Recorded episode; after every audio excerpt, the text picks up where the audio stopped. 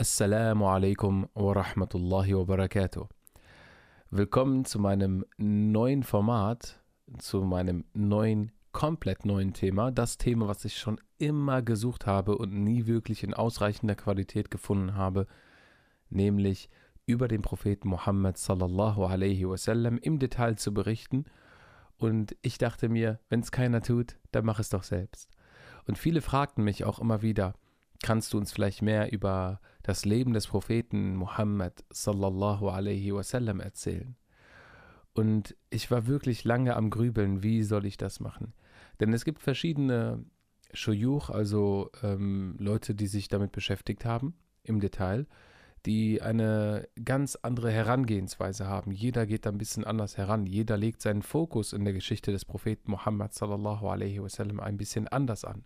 Aber alle sind irgendwo richtig. Nur ich musste überlegen, wie soll ich herangehen? Und ich versuche es jetzt so detailgenau wie möglich ähm, euch nahe zu bringen. Allerdings werdet ihr hier und da bestimmt merken, okay gut, da war jetzt eine Schlacht oder da war so und so ein Ereignis. Darauf werde ich jetzt im Detail nicht immer eingehen, weil das wirklich alles sprengen würde. Nur zur Info, dieser Podcast, also diese, dieses Format jetzt im Endeffekt, diese Serie, die jetzt hier startet, es kann sein, dass wir auf 40, 50 Folgen kommen und es geht wirklich nur um das Leben des Propheten Muhammad sallallahu alaihi wasallam im Detail. Ich hatte es schon im Voraus gesagt, dass das Leben des Propheten Muhammad sallallahu alaihi wasallam das beste Beispiel ist für uns. Das beste Beispiel für uns, wie wir uns heutzutage benehmen würden zu bestimmten Situationen, weil wir gelernt haben, wie es der Prophet Muhammad sallallahu alaihi wasallam getan hat. Und wir sagen doch immer, wir folgen dem Beispiel des Propheten. Doch wie viele beschäftigen sich mit dem Propheten? Viele können uns einige Hadithe erzählen, andere ein paar Koranverse, aber kommt es dem Propheten dann wirklich noch nah am Ende, wenn ich nur von einigen Versen erzählen kann oder einigen Hadithen? Was noch näher kommt, ist ein Bewusstsein zu schaffen, nämlich für die islamische Geschichte. Wir beschäftigen uns mit der, ich sage jetzt mal, ägyptischen Geschichte, Ägyptologie und hast du nicht gesehen. Dann beschäftigen wir uns mit der römischen Byzanz-Geschichte, mit Persien, mit der NS-Zeit, mit Adolf Hitler, Nazi-Deutschland und so weiter. Darüber können wir so einiges erzählen. Doch selten beschäftigt man sich in Deutschland, zumindest in der westlichen Kultur, mit der islamischen Geschichte. Zumindest wird das nicht so breit angeboten wie die anderen. Ich kann nur aus meiner Studienzeit erzählen. Und daher würde ich mir wünschen, dass junge Muslime vor allem auch in Deutschland sich damit identifizieren, mit dem, was sie eigentlich lieben, um zu verstehen, warum sie es lieben.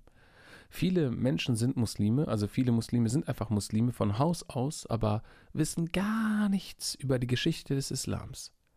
Und ich finde, das ist sehr, sehr, sehr wichtig, dass man sich damit beschäftigt. Und ich finde das schon irgendwie schwierig nachzuvollziehen, wenn man als Muslim mehr über einen Cristiano Ronaldo erzählen kann als über Muhammad sallallahu alaihi wasallam. Immerhin war der Prophet, mal so nebenbei gesagt, er war Habibullah, also er war der Schatz Allahs. Habibullah.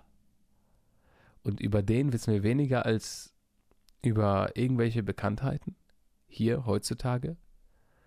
Ich finde das schwierig. Ich finde das schwierig, aber ich musste auch mich hier und da mal ertappen, dass ich über manch andere Leute etwas wusste, was ich über den Propheten Muhammad sallallahu alaihi wasallam nicht wusste und nicht, weil es so schwierig ist, das herauszufinden, sondern weil ich mich einfach nicht damit beschäftigt habe.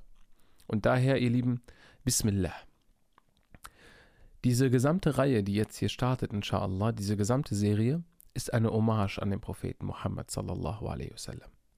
Er gehört zu den fünf wichtigsten Propheten. Und er ist Habibullah. Er ist der Schatz Allahs. Er ist und verkörpert die letzte Botschaft Allahs auf dieser Erde. Im Endeffekt die Botschaft, der wir alle folgen, dem Islam.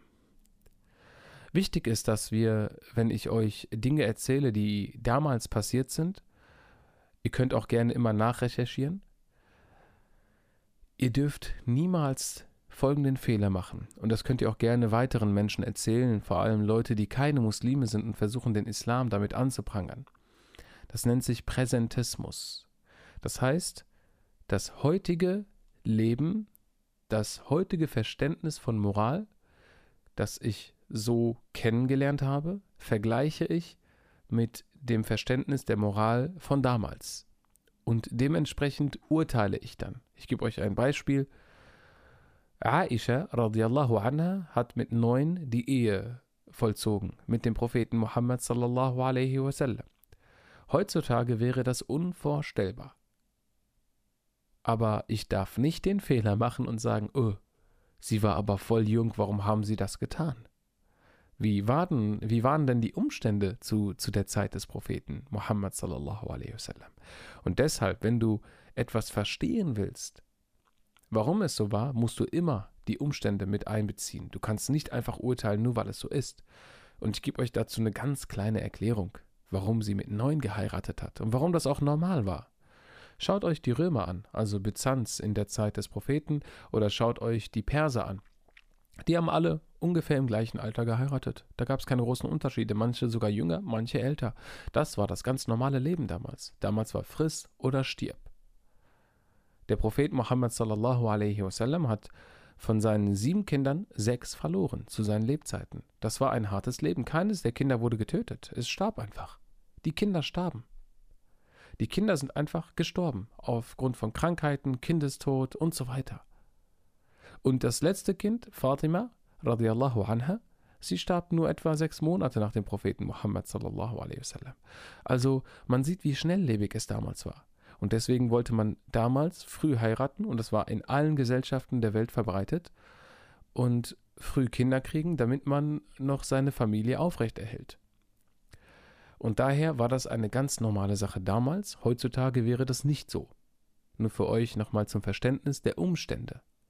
Und deswegen wäre das ein großer Fehler zu sagen, oh, die war aber jung.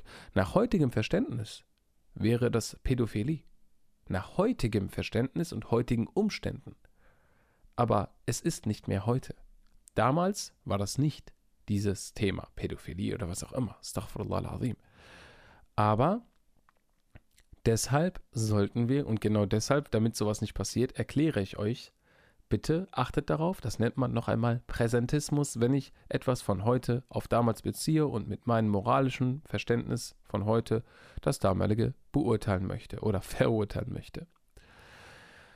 Ich werde euch ähm, versuchen zu leiten. Wir beginnen in der Zeit vor dem Propheten Muhammad sallallahu alaihi wasallam. Denn davor hat sich schon so einiges ereignet. Und dieser Podcast, diese Folge heute, behandelt nur die Zeit vor dem Propheten Muhammad sallallahu alaihi wasallam. Er ist also noch nicht geboren. Aber da ist schon so einiges passiert, was viele gar nicht wissen.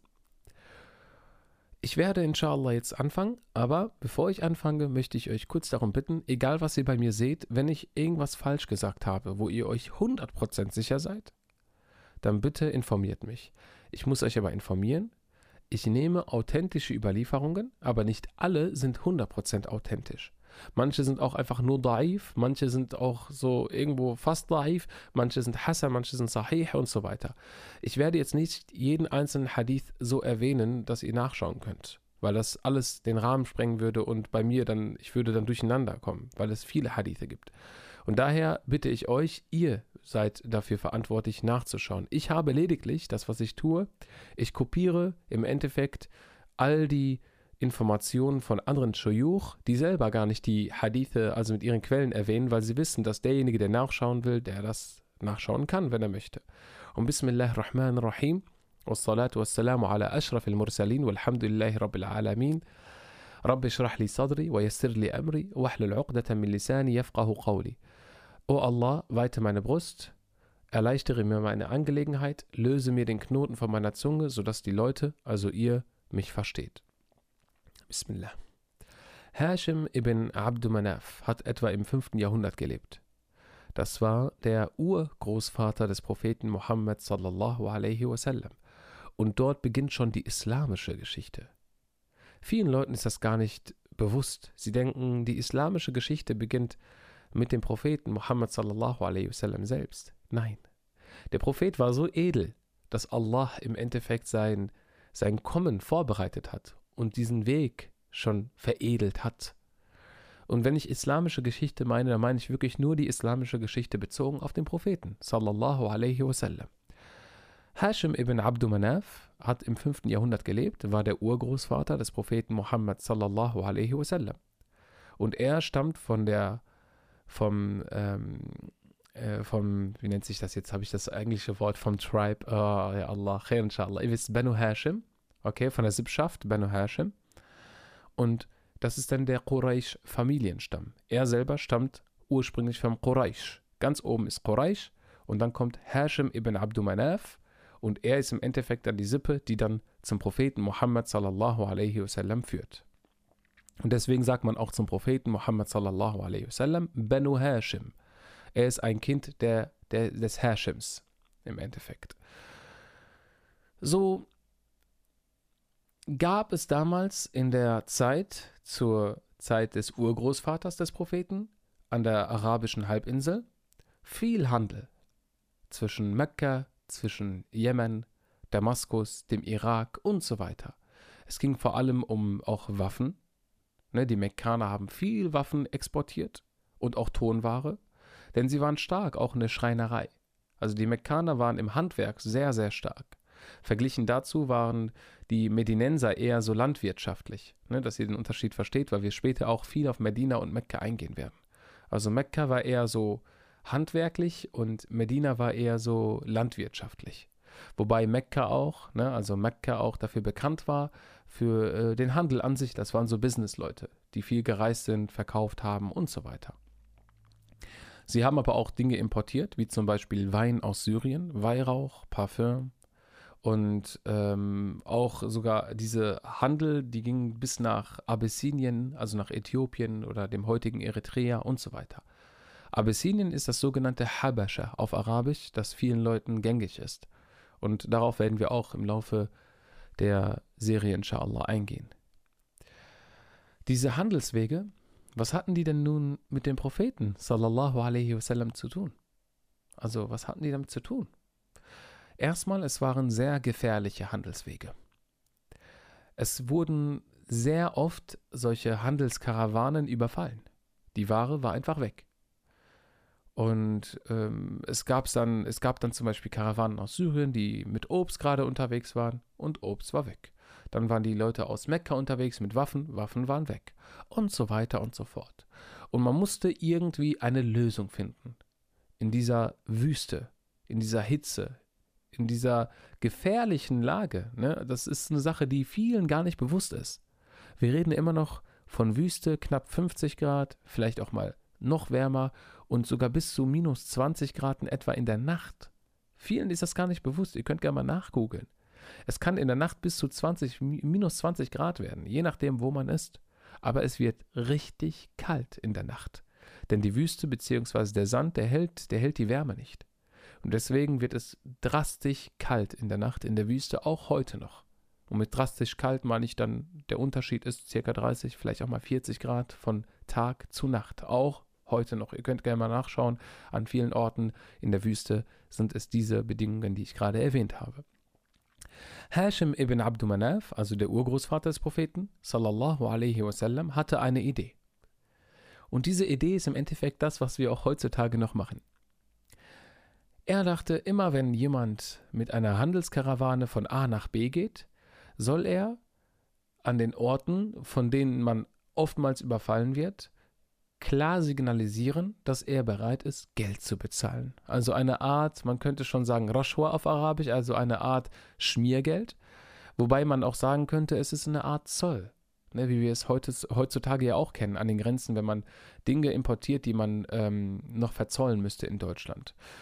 Zoll ist vielleicht der schöne Begriff oder vielleicht ist Schmiergeld der schlechtere Begriff davon. Ich habe keine Ahnung. Nehmt es so, wie ihr es wollt. Ähm, das Ziel von Hashim ibn Abdul Manaf war natürlich, dass diese Überfälle aufhören, weil dabei auch Menschen verletzt oder getötet wurden, nur weil man die Ware von anderen Menschen nahm. Und er wollte damit die Menschen vereinen. Und jetzt gebe, euch, äh, gebe ich euch einige Sekunden. Der ein oder andere, der ein bisschen affin ist mit dem Koran, der ein paar Verse des Korans kennt, vielleicht auch ein bisschen mehr, aber vor allem von den kleinen Suchen, der wird jetzt denken, okay, warte mal. Es geht um Menschenvereinigung oder Vereinen. Es geht um, damit er damit aufhört.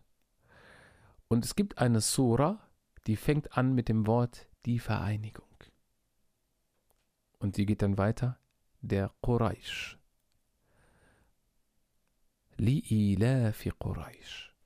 Die Surat al-Quraysh, die 106. Sura im Koran, handelt vom Urgroßvater des Propheten Muhammad sallallahu alaihi wasallam. Sie wurde natürlich später herabgesandt, zu Lebzeiten des Propheten, aber sie hat damit zu tun, was der Urgroßvater des Propheten tat. Nämlich, er hat die Menschen vereint und die Menschen friedlicher und sicherer durch die Wüste ihren Handel betreiben lassen können. Er hat dabei einen großen, einen großen Anteil gehabt. Und der, äh, die Sura geht folgendermaßen auf Deutsch für die Vereinigung der Quraysh. Ihre Vereinigung während der Reise des Winters und des Sommers. So sollen sie dem Herrn dieses Hauses dienen, der ihnen Speise nach ihrem Hunger gegeben und ihnen Sicherheit nach ihrer Furcht gewährt hat. Das ist die Sura, die darauf bezogen worden ist, um die Handelswege zu sichern, beziehungsweise die äh, Sura, die über die Vereinigung oder das Vereinen des Urgroßvaters des Propheten sallallahu alaihi wasallam berichtet. Er hat im Endeffekt die Menschen vereint durch Geld. Zahl Geld und dann ist alles in Ordnung, dann greifen wir dich auch nicht an und so weiter. Ist eine Lösung gewesen. Somit hat man etwas Schlimmes äh, vermeiden können auf Dauer. Und es hat offenbar sehr gut funktioniert. So gut, dass, dass sogar dafür Verse herabgesandt worden sind. Dass das im Endeffekt auch, jetzt passt auf nochmal, die Vorbereitung für den Propheten sallallahu alaihi wasallam war in dieser gesamten arabischen Halbinsel. Dafür, dass der Ort etwas sicherer gemacht worden ist dass dort Handel geführt worden, äh, geführt worden konnte, geführt werden konnte. So, und Muhammad sallallahu alaihi wasallam hat die Menschen aber auch vereinigt oder vereint. Aber nicht durch Geld, sondern durch das Herz, durch den Islam. Muhammad sallallahu alaihi wasallam ist der Sohn von Abdullah, das war sein Vater. Und der Vater von Abdullah ist Abdul Muttalib und der Vater von Abdul Muttalib ist Hashim, über den wir gerade die ganze Zeit gesprochen haben, und sein Vater ist Abdul Manaf. Noch einmal, der Prophet sallallahu alaihi wasallam ist der Sohn von Abdullah, auf den wir gleich zu sprechen kommen, und auch auf seinen Opa kommen wir jetzt zu sprechen, Abdul Muttalib, und Hashim ist der, über den wir die ganze Zeit sprechen, ist der Vater von Abdul Muttalib, im Endeffekt der Urgroßvater des Propheten, sallallahu alaihi wasallam. Und Abdul Manaf ist dann der Ur-Urgroßvater des Propheten sallallahu alaihi wasallam. Und dieser Stamm, bis Hashim zumindest, nennt man Benu Hashim, weil das sind die Kinder alle, die von Hashim stammen. Genau wie wenn wir sagen ähm, Benu Adam, die Kinder Adams. Wir sind alle Kinder Adams, weil wir alle von ihm abstammen. Aber in dieser Abstammung von Benu Hashim stammt nur der Prophet Muhammad sallallahu alaihi wasallam ab, also beziehungsweise sein Stamm im Endeffekt. Über den Propheten sallallahu alaihi wasallam werden wir sehr, sehr viel erfahren. Wir werden aber vor allem auf seinen Charakter eingehen. Und daher gebe ich euch von Anfang an eine ungefähre Beschreibung seines Aussehens, weil wir darauf nicht eingehen werden. Also ich werde jetzt nicht irgendwelche Hadithe holen und sagen, an dem Tag haben sie über sein Aussehen hier und da gesprochen. Es gibt schöne, sehr, sehr viele schöne Hadithe über sein Aussehen. Und um euch nur ein kleines Bild zu verschaffen, ähm, wir dürfen keine Bilder malen des Propheten sallallahu alaihi wasallam, aber wir wissen halt, wie er ungefähr aussah. Und es ist auch für den einen oder anderen ein Vorbild, auch im Aussehen, so aussehen zu wollen, wie der Prophet sallallahu alaihi wasallam. Der Prophet hatte eine etwas hellere Hautfarbe, aber nicht hell und auch nicht wirklich dunkel. Heutzutage nennt man das so äh, Light Skin, leicht rötlich. Er hatte ziemlich dunkle Haare, schwarze Haare, da gibt es unterschiedliche Meinungen, ob sie komplett schwarz waren oder auch nicht. Man weiß ja heute bei, bei manchen Leuten nicht. Wenn jemand schwarze Haare hat, sind sie jetzt doch noch leicht bräunlich oder eben nicht. Diese Haare, die reichten bei ihm bis zu den Ohrläppchen. Okay. oder von den Ohrläppchen bis zu den Schultern. Also die waren nie wirklich kurz. Also von den Ohrläppchen bis Schultern irgendwo da in der Länge waren die Haare immer. Also ziemlich lange Haare für einen Mann.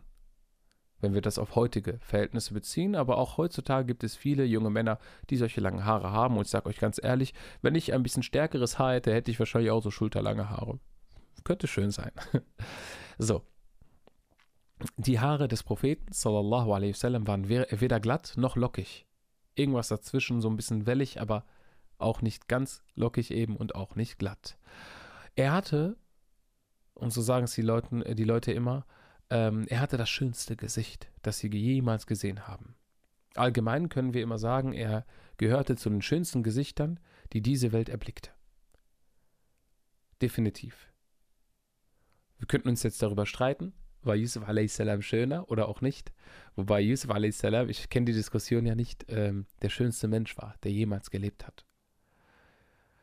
So konnten die Sahaba in der Zeit des Propheten Muhammad sallallahu alaihi wasallam niemals genug von ihm haben. Aufgrund seines Nurs, aufgrund seines Lichtes, das er immer ausgestrahlt hat, wenn er lächelte und so weiter. Er war einfach in jeglicher Hinsicht das Vorbild und auch im Aussehen. Es gibt zum Beispiel eine Überlieferung von einem Sahaba und das ist überliefert von, ich glaube, sechs, siebenfach verschiedenen Sahabas. Da sagte er, ich schaute zum Mond und dann schaute ich sein Gesicht.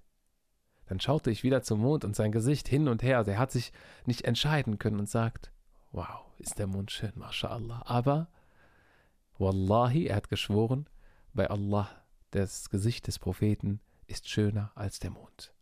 Subhanallah. Nur, dass ihr seht, dass ihr, dass ihr seht, wie, wie sehr sie ihn geschätzt haben, wie sehr sie ihn geliebt haben. Der Prophet sallallahu alaihi wasallam ist tayyib.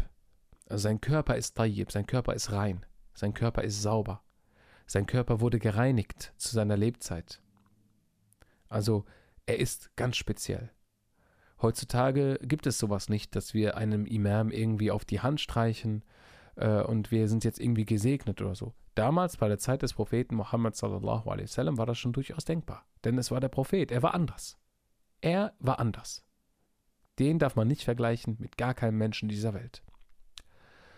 Er war von der Statur her relativ groß, aber auch nicht klein. Er war mittelgroß, sagt man, so durchschnittlich. Und er hatte einen stark, äh, starken Körper. Er hatte große Hände, die waren aber gleichzeitig zart. So hat man sie beschrieben. Also starke, große Hände, körperlich sehr stark, aber gleichzeitig irgendwo eine Zärtlichkeit an den Händen. Im späteren Verlauf seines Lebens soll er etwas zugenommen haben. Er war jetzt nicht irgendwie korpulent, aber er ist ein bisschen dicker geworden. Er war, also er war nicht mehr dieser kräftige junge Mann im Endeffekt, was natürlich normal ist, wenn man älter wird. Er hatte einen großen Bart und dieser Bart, der, der war so, dass, dass dieser Bart seine Schultern damit bedeckt hat. So groß war er also ziemlich großen Bart.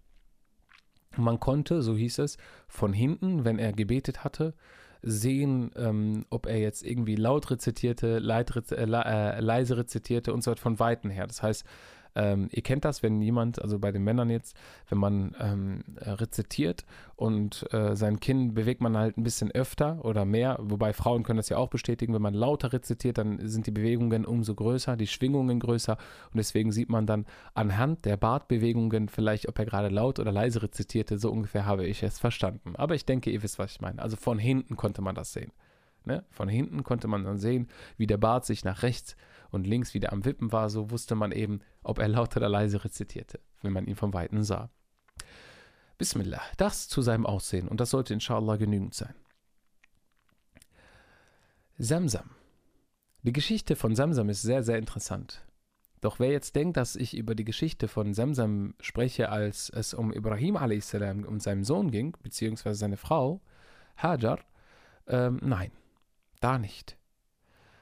Wir sprechen nämlich von der Geschichte des Samsams unmittelbar vor der Zeit des Propheten sallallahu alaihi wasallam.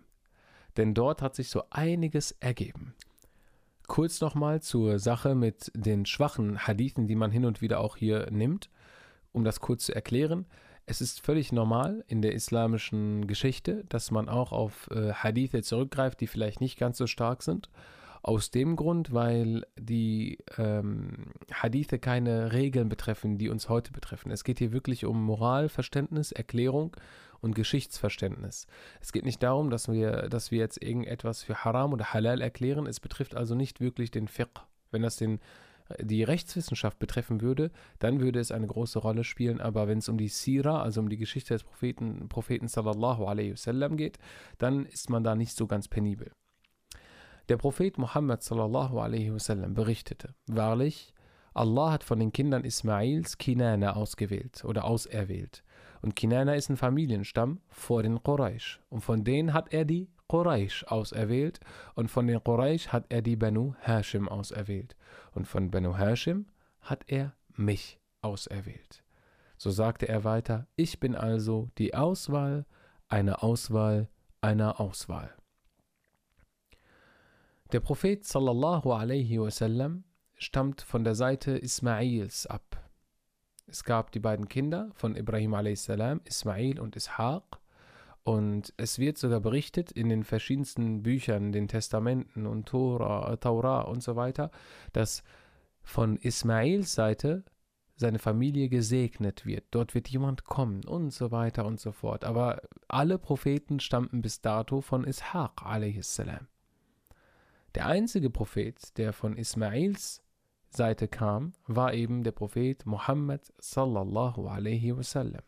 So steht es auch in deren Büchern, dass jemand kommen wird aus der Seite von Ismail a.s. So kam es auch dazu, dass viele Juden darauf gewartet haben. Die Juden waren damals ziemlich religiös, viel religiöser als die Christen damals. Und die Juden haben ihre Religion viel, viel ernster genommen. Und sie waren dann damals vor allem in Yathrib, im heutigen Medina, unterwegs. Und dort warteten sie eben auf den Propheten, sallallahu alaihi wasallam. Sie hatten halt Hoffnung. Als sie dann natürlich herausfanden, dass das nicht so der Fall war, ähm, wollten sie und konnten sie es leider nicht akzeptieren. Einige und einige andere haben es akzeptiert. Weil sie Juden waren, wussten sie, dass das die Wahrheit ist und so nahmen sie den Islam an. Darauf werden wir im weiteren Verlauf inshallah eingehen. Benu Israel ist äh, bedeutungstechnisch Sohn von Israel. Wenn wir Sohn von Israel sagen, heißt das nicht, dass du der Sohn direkt bist von ihm. Das ist das gleiche wie bei Benu Adam. Du bist ein Benu Adam. Ich bin ein Benu Adam. Ich bin ein Sohn Adams. Aber wir wissen ganz genau, was damit gemeint ist. Und wenn ich hin und wieder sage, er stammt von Benu Israel, heißt das nicht, dass Jakob sein Vater ist. Und bei Benu Adam heißt ja auch nicht, dass Adam unser direkter Vater ist, sondern der Vater über hunderte von oder tausende von Generationen. Der Prophet Muhammad sallallahu alaihi wasallam, er stammt von einer Familie ab, die in Mekka das Sagen hatte. Die Quraysh, ne? also nicht von irgendeiner weniger Bekannten. Also im Endeffekt war alles vorbereitet für die Ankunft des Propheten sallallahu alaihi wasallam. Würde man denken. So war es aber nicht. Jetzt hört mal diese Geschichte, die ich euch kurz erkläre, und dann werdet ihr sehen, wow. Wir werden vielleicht noch etwa fünf bis zehn Minuten brauchen und dann sind wir für heute schon fertig. Und diese Geschichte hat es in sich. Es geht nämlich um Semsem, worüber ich gerade schon gesprochen hatte. Semsem, diese Quelle oder dieser Brunnen, den gab es nicht mehr zu der Zeit. Der ist irgendwann mal verschwunden. Er wurde verbuddelt, man weiß nicht ganz genau. Somit war der Ort unbekannt. Heute wissen wir, dass er in Mekka ist. Ali ibn Abi Talib, radiallahu anhu, also einer ähm, seiner ähm, Verwandten, er war nämlich nicht irgendein Verwandter, sondern der Cousin des Propheten sallallahu alaihi wasallam und wird im weiteren Verlauf des Islams einer der größten Rollen überhaupt übernehmen. Er berichtete von seinen Vätern, weil der Vater von Ali ibn Abi Talib ist Abu Talib, und der Vater von Abu Talib ist Abdul Muttalib. Und um ihn wird es gehen, nämlich dem, dem Opa des Propheten sallallahu alaihi wasallam. Es wurde berichtet, dass die Quelle weg war. Niemand wusste, wo sie sich befindet. Abdul Muttalib hatte einen Traum, also der Opa des Propheten sallallahu alaihi wasallam, als er noch jünger war. Noch hatte er keine Kinder, noch hatte er keine Familie, noch gab es gar nichts. Abdul Muttalib hat viermal hintereinander den gleichen Traum gehabt. Ich will nur kurz korrigieren. Es kann sein, dass er schon ein paar Kinder hatte, aber auf jeden Fall nicht die Kinder, über die er gleich reden wird. Er hatte viermal einen Traum gehabt, den ein und gleichen Traum. Viermal hintereinander hat er das gleiche gesehen. Für euch zur Info, im Islam heißt es, wenn du einen Traum hast, der ziemlich ähnliche, der eins zu eins immer wieder hintereinander passiert im Traum, dann ist die Wahrscheinlichkeit sehr, sehr groß, dass es die Wahrheit ist oder dass vielleicht passiert oder dir etwas dabei gesagt werden möchte. Das heißt, du musst schon darauf achten, wenn du einmal einen Traum hast, okay, zweimal okay, aber bei ab drei, viermal sollte man sich schon Sorgen machen. Vielleicht heißt der Traum ja auch etwas. Bei diesen Sachen sollt ihr bitte nicht zu mir kommen. Da könnt ihr gerne einen Sheikh fragen oder was auch immer, der sich damit auskennt. Ich kenne so gut wie gar keinen. Manchmal ist es auch gut, sich gar nicht den Kopf zu machen. Manchmal kann man das auch selber bewerten und gut einschätzen und sich nicht verrückt machen. Und das Wichtigste ist, dass ich jedem sagen kann, der sich verrückt macht durch Träume, halte fest am Gebet, denn die meisten, die verrückt werden, das sind Leute, die teilweise ihren Iman nicht gestärkt haben. Und deswegen halte fest am Gebet, halte fest am Islam, hör die Vorträge an und stärke dein Iman. Nun zurück zu Abdul Muttalib, dem Opa des Propheten sallallahu alaihi wasallam und seinem Traum, den er mindestens viermal hintereinander hatte. Diese Samsam-Quelle die im Laufe der Jahrhunderte oder auch Jahrtausende untergegangen ist, verbuddelt worden ist, verschwand. Diese wurde ihm im Traum gezeigt, sogar namentlich erwähnt.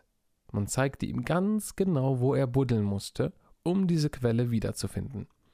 Er suchte und buddelte und fand Samsam.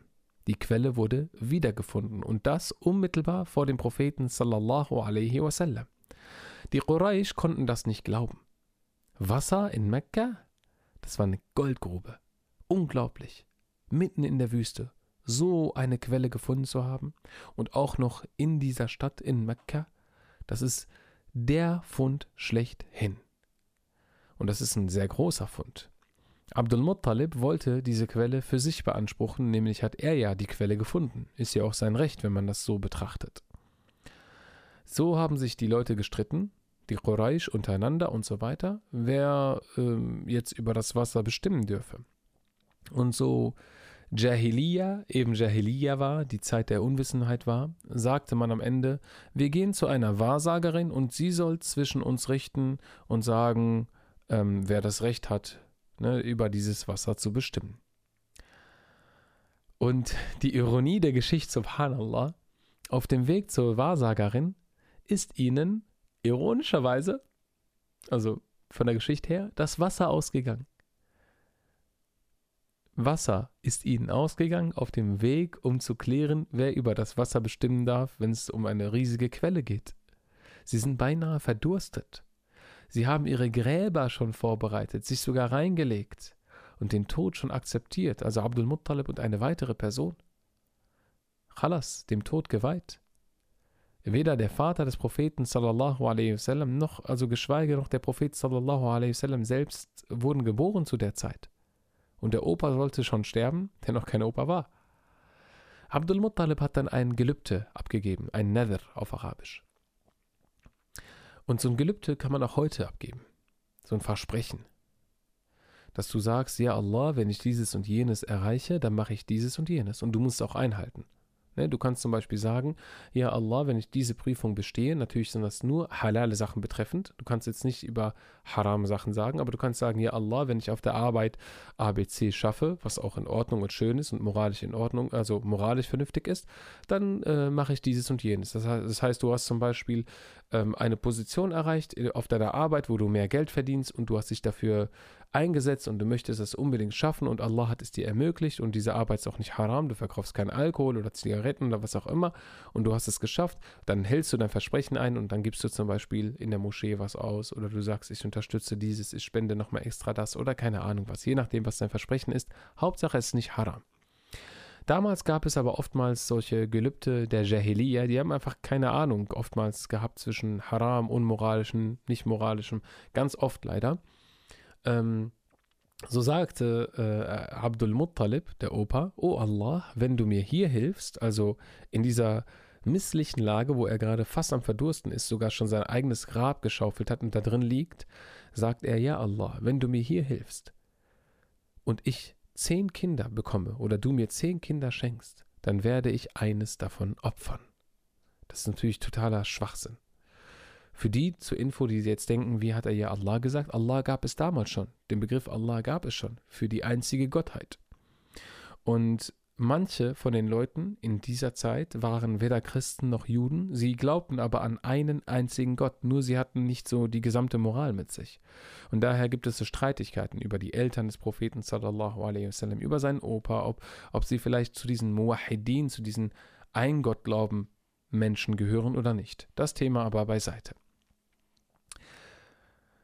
Er hat im Endeffekt direkt danach am Fuße, nachdem er diese sozusagen dieses Gelübde abgegeben hat mit seinen zehn Kindern, dass er eines davon opfern wird, wenn Allah ihm daraus hilft, hat er am Fuße seiner Kamelstute gegraben, weil die Kamelstute mit ihrem Fuß irgendwie darauf gestampft hat. Und dort fand er Wasser. Genügend Wasser für diesen Moment, um zu überleben. Und das war wiederum ein Zeichen dafür, das dann auch später überliefert worden ist. Die Geschichte ist nicht zwingend islamisch, wenn du es jetzt so siehst. Ne? Also wurde nicht nur von islamischen Quellen bestätigt, sondern auch von nicht-islamischen Quellen. Und so wurde dann danach, nachdem das passiert ist, auch ein weiteres Wunder, haben die Quraysh gesagt, das ist seine Quelle. Du hast das Sagen, ja Abdul Muttalib, das heißt der Opa des Propheten sallallahu alaihi wasallam, war im Endeffekt der Herr in dieser Zeit, der bestimmen durfte über die Quelle Samsam. Und so kam es, wie es dazu eben kam, so hat er zehn Kinder bekommen danach. Zehn Kinder. Also das Gelübde müsste er jetzt noch einhalten, richtig? Und einer, äh, eines dieser Kinder ist Abdullah. Abdullah ibn Abdul Muttalib. Und das ist der Vater, der zukünftige Vater des Propheten sallallahu alaihi wasallam. So hat er über ein Losverfahren dann, weil er sein Gelübde ja einhalten möchte, entscheiden wollen, welches Kind welches Kind bestimmt wird. Und im Endeffekt hat Allah dann dafür bestimmt, dass es Abdullah wird. Also Abdullah soll geopfert werden, soll getötet werden. Nach diesem Gelübde. Aber das geht doch gar nicht. Wir wissen alle, der Prophet sallallahu alaihi wasallam ist der Sohn von Abdullah und Abdullah hatte noch keine Kinder zu dem Zeitpunkt, war noch selber ein Kind. Und so sagte dann Abdul Muttalib, das ist mein Lieblingssohn. Abdullah, ich liebe ihn am meisten. Ich kann ihn nicht opfern. Genau ihn wollte er nicht opfern. Und es gab damals anscheinend eine Möglichkeit, einem Gelübde aus dem Weg zu gehen, indem man nochmal ähm, zwischen zwei, also eine 50-50-Losverfahren macht, aber auf einer Seite dann einen sehr hohen Preis stellt, das auch nochmal richtig wehtun könnte. Nämlich hat er 100 Kamele auf eine Seite und auf die andere Seite seinen Sohn Abdullah gestellt und zwischen den beiden nochmal ein Losverfahren und Allah hat es auf die Kamele zukommen lassen. Somit hat Allah Abdullah geschützt, denn der Weg wurde eben für den Propheten sallallahu alaihi wasallam geebnet. Die Kamele wurden geopfert. Und somit ist die Vorgeschichte des Propheten sallallahu alaihi wasallam vorbereitet, wobei noch weitere Sachen kommen werden, inshallah, in den nächsten Wochen. Und ich hoffe, dass ihr jetzt schon einiges mitnehmen konntet und ihr sehen könnt, in welche Richtung wir gehen. Es geht wirklich um das Detail, es geht um das, was vorher passiert ist, was währenddessen passiert ist und was nach der Gebur Geburt des Propheten sallallahu alaihi wasallam passiert ist. Wenn ihr Fragen habt zu diesem Thema, würde ich mich sehr, sehr freuen, dass ihr entweder per Instagram oder per E-Mail von mir aus Nachrichten schreibt, Fragen zum Podcast wo ihr dann ganz genau, keine Ahnung, drei, vier spezielle Fragen stellt, die nicht klar genug sind. Und ich würde dann im nächsten Podcast auf vielleicht drei, vier, fünf Fragen eingehen, in den ersten fünf bis zehn Minuten diese dann beantworten und dann weitermachen, inshallah. Wenn keine Fragen bestehen bis zum nächsten Podcast, dann mache ich einfach weiter. Und keine Sorge, wir werden sehr, sehr detailliert ins Leben des Propheten Muhammad sallallahu alaihi wasallam eingehen. Mindestens so detailliert, wie wir jetzt zum Beispiel auch auf die Vorgeschichte eingehen werden. جزاكم الله خيرا بارك الله فيكم and keep smiling it's sunnah